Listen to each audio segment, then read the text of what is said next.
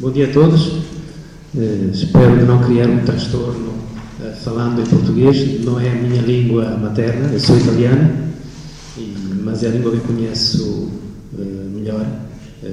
não quero, digamos assim, falar numa, num péssimo espanhol para não, digamos assim, ofender aqui ninguém na sala, que merecem muito respeito pelo acolhimento que, que nos deram. Não quero tirar também muito tempo uh, com, a minha, a minha comunicação, minha introdução, porque de facto uh, temos uma sequência intensa e frenética do programa, portanto vou tentar ser o mais breve possível. Antes de mais, quero agradecer a todos os estoicos presentes na sala por estarem aqui de facto para celebrar conosco. O Gênio é obra de um autor que o júri das cidades europeias da cultura recentemente colocou entre as figuras mais influentes de todos os tempos. Este congresso é, é, de facto, a continuação ideal de um projeto inaugurado em Lisboa em junho de 2009, eh, mas, digamos assim, antes de começar já conseguiu atingir um significado triunfo. Eh, se, não estive, se não estou enganado, eh, duplicar, de facto, o número de participantes diz respeito ao evento de Lisboa de 2009. Grande parte dos méritos eh, vão, ao meu ver, às grandes capacidades, as capacidades de organização dos meus parceiros eh, aqui na sala, da mesa, neste caso, do Paulo Pérez e do Fernando Caldeirão, bem como dos outros patrocinadores e apoiantes que o Pablo recordou. Eh, em meu nome, em nome do diretor do Centro de Filosofia de Lisboa, a professora Dona Ribeiro dos Santos, vai toda a minha uh, gratidão. Uh, Fernando Pessoa uh, escreveu, entre os milhares de, de folhas que, que, nos deixou como herança, uma frase que, a meu ver, digamos assim, sintetiza a sua grande afinidade com a filosofia. A filosofia não é o caminho do conhecido para o desconhecido, mas o caminho do uh, desconhecido no conhecido para o desconhecido em si próprio. Uh, idealmente, esta frase poderia, digamos assim, encerrar-se com outra importante frase da pessoa: Tudo é verdade em caminho. Portanto, que seja este a linha mestra uh, que nos possa guiar durante estes dois dias de congresso. Muito obrigado.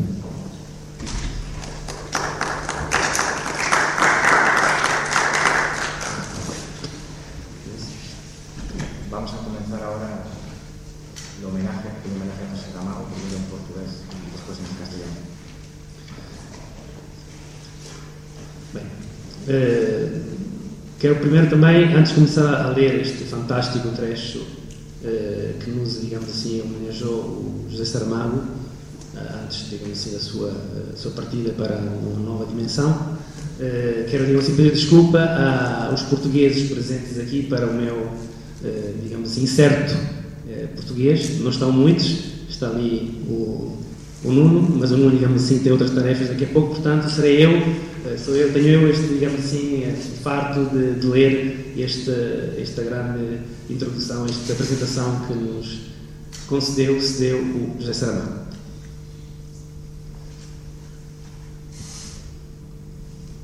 Sobre Fernando Pessoa. Era um homem que sabia idiomas e fazia versos. Ganhou o pão o vinho, pondo palavras no lugar de palavras. Fez versos com os versos se fazem como os versos fazem, como se fosse a primeira vez. Começou por se chamar Fernando Pessoa, Pessoa como toda a gente.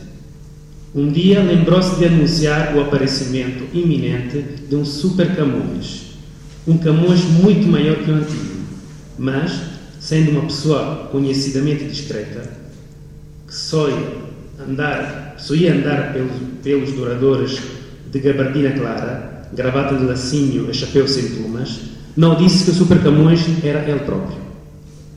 Afinal, o Super Camões não vai além de um ser Camões maior. E ele estava de reserva para ser Fernando Pessoa. Fenómeno nunca visto antes em Portugal. Naturalmente, a sua vida era feita de dias. E dos dias sabemos nós que são iguais, mas não se repetem. Por isso, não surpreende que um desses, ao passar Fernando Pessoa diante do espelho, nele tivesse percebido, de relance, outra pessoa. Pensou que havia sido mais uma ilusão de óptica, das que sempre estão a acontecer sem que lhes prestemos atenção. O que o último copo de aguardente ia sentar a mão no fígado na cabeça. Mas, a cautela, deu um passo atrás para confirmar se, como em voz corrente, os espelhos não se enganam quando mostram. Pelo menos este tinha-se enganado. Havia um homem a olhar de dentro do espelho e esse homem não era Fernando Pessoa. Era até um pouco mais baixo, tinha a cara a puxar para o moreno, para o moreno. Toda era parda. Com um movimento inconsciente, Fernando levou a mão ao lábio superior. Depois respirou fundo, com infantil alívio. O bigode estava lá. Muita coisa se pode esperar de figuras que apareçam nos espelhos, menos que falem. É porque estes, Fernando, a imagem que não era sua, não iriam ficar ali eternamente a olhar-se. Fernando Pessoa disse: Chamo-me Ricardo Reis. O outro sorriu, assentiu com a cabeça e desapareceu. Durante um momento, o espelho ficou vazio. Nu, mas logo a seguir, outra imagem surgiu.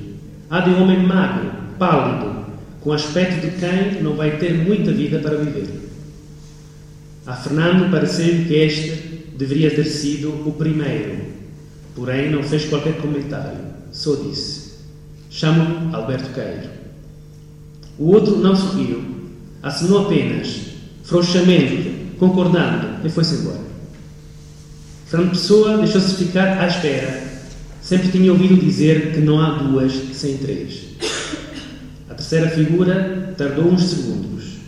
Era o homem daqueles que exibem saúde para dar a vender, com o ar inconfundível de engenheiro diplomado em Inglaterra.